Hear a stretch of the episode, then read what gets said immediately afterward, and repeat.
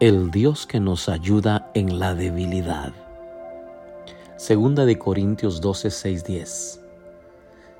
Si quisiera jactarme, no sería ningún necio al hacerlo, porque estaría diciendo la verdad, pero no lo haré, porque no quiero que nadie me atribuya méritos más allá de los que puedan verse en mi vida o oírse en mi mensaje, aun cuando he recibido de Dios revelaciones tan maravillosas.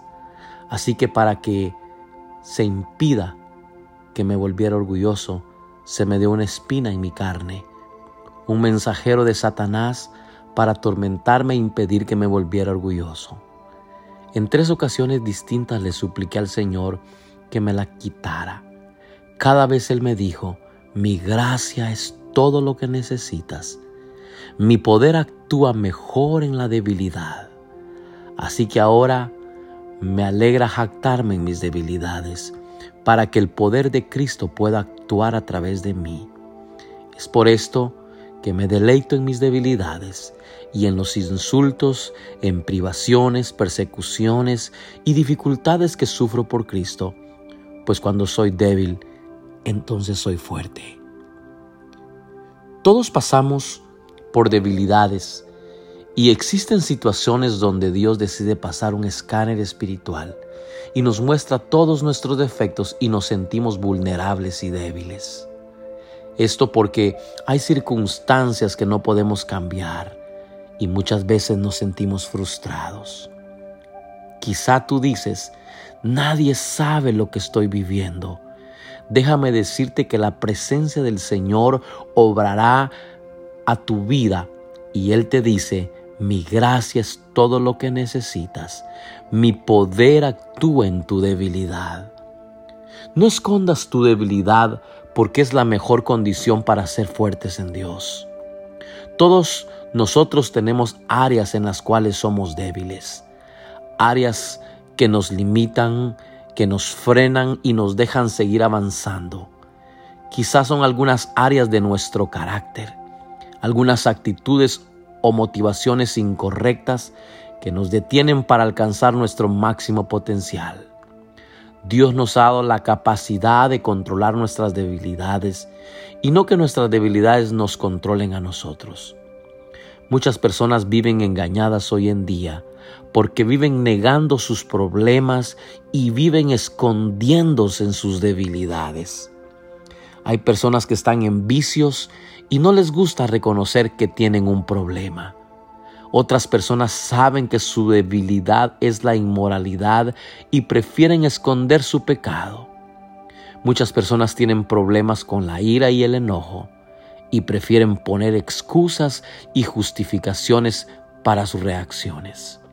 Si nosotros tratamos de negar o justificar nuestras debilidades, nunca podremos ser libres de ellas. Otro error que solemos cometer es que identificamos nuestras debilidades para sentirse culpables. Tienen problema de baja autoestima y lo único que hacen es sentirse mal al respecto. Tienen problemas con sus pensamientos, pero lo único que hacen es sentirse derrotados. Tienen tentaciones sexuales, pero lo único que hacen es sentir remordimiento.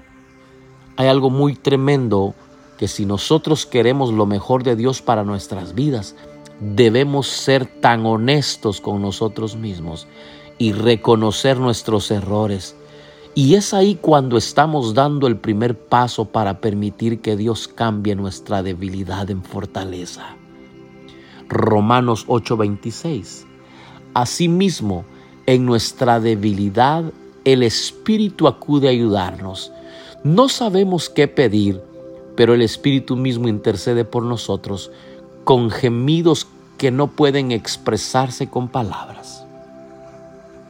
Dios te dice, aun cuando no tengas fuerzas, yo estaré contigo. El Espíritu Santo está intercediendo por ti. Mientras tú duermes tranquilo, él sabe lo que te espera en el día y ora por ti. Cuando nos sentimos solos, Jesús nos tiene cargados y nos ayuda en medio de nuestra debilidad. San Mateo capítulo 26, verso 41 dice de la forma siguiente, estén alerta y oren para que no caigan en tentación. El espíritu está dispuesto, pero el cuerpo es débil.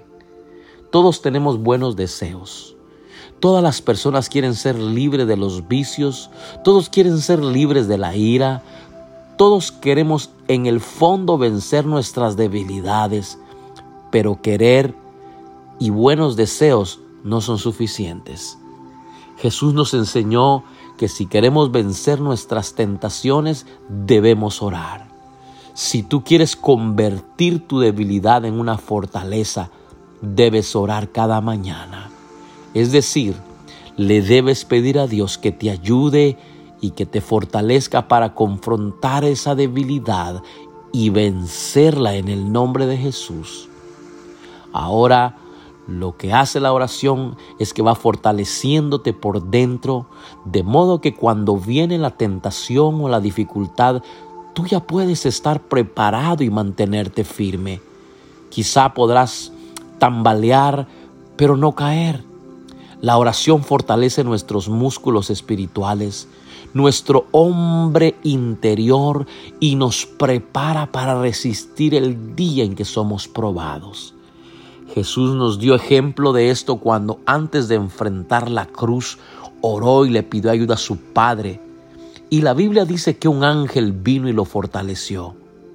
Yo me pregunto si el mismo Señor necesitó orar para enfrentar la prueba, ¿cuánto más nosotros necesitamos orar?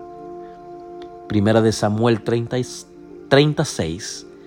Y David se angustió mucho porque el pueblo hablaba de apedrearlo, pues todo el pueblo estaba en amargura de alma, cada uno por sus hijos y por sus hijas. Mas David se fortaleció en Jehová su Dios. Tú no sabes qué hacer probablemente en este momento. La recomendación es, fortalécete en Dios. Búscalo cada día como Padre, como amigo, como consolador, no solo tú deseas fortalecerte en Dios, sino que Él quiere fortalecerte también. Por eso el Salmo 89, 21 es tan claro. Mi mano siempre con Él, mi brazo también lo fortalecerá. Nuestros problemas no son más grandes que nuestro Dios. No uses tus palabras para describir la situación. Usa tus palabras para cambiar la situación. ¿Qué estás hablando hoy en día? Deseo con todo mi corazón que tu vida sea bendecida, que tu vida sea transformada y no olvides que el Dios que tenemos es quien nos ayuda en la debilidad. Que Dios te bendiga. Te saluda el pastor Abner García de Ministerios Nisi en Houston, Texas.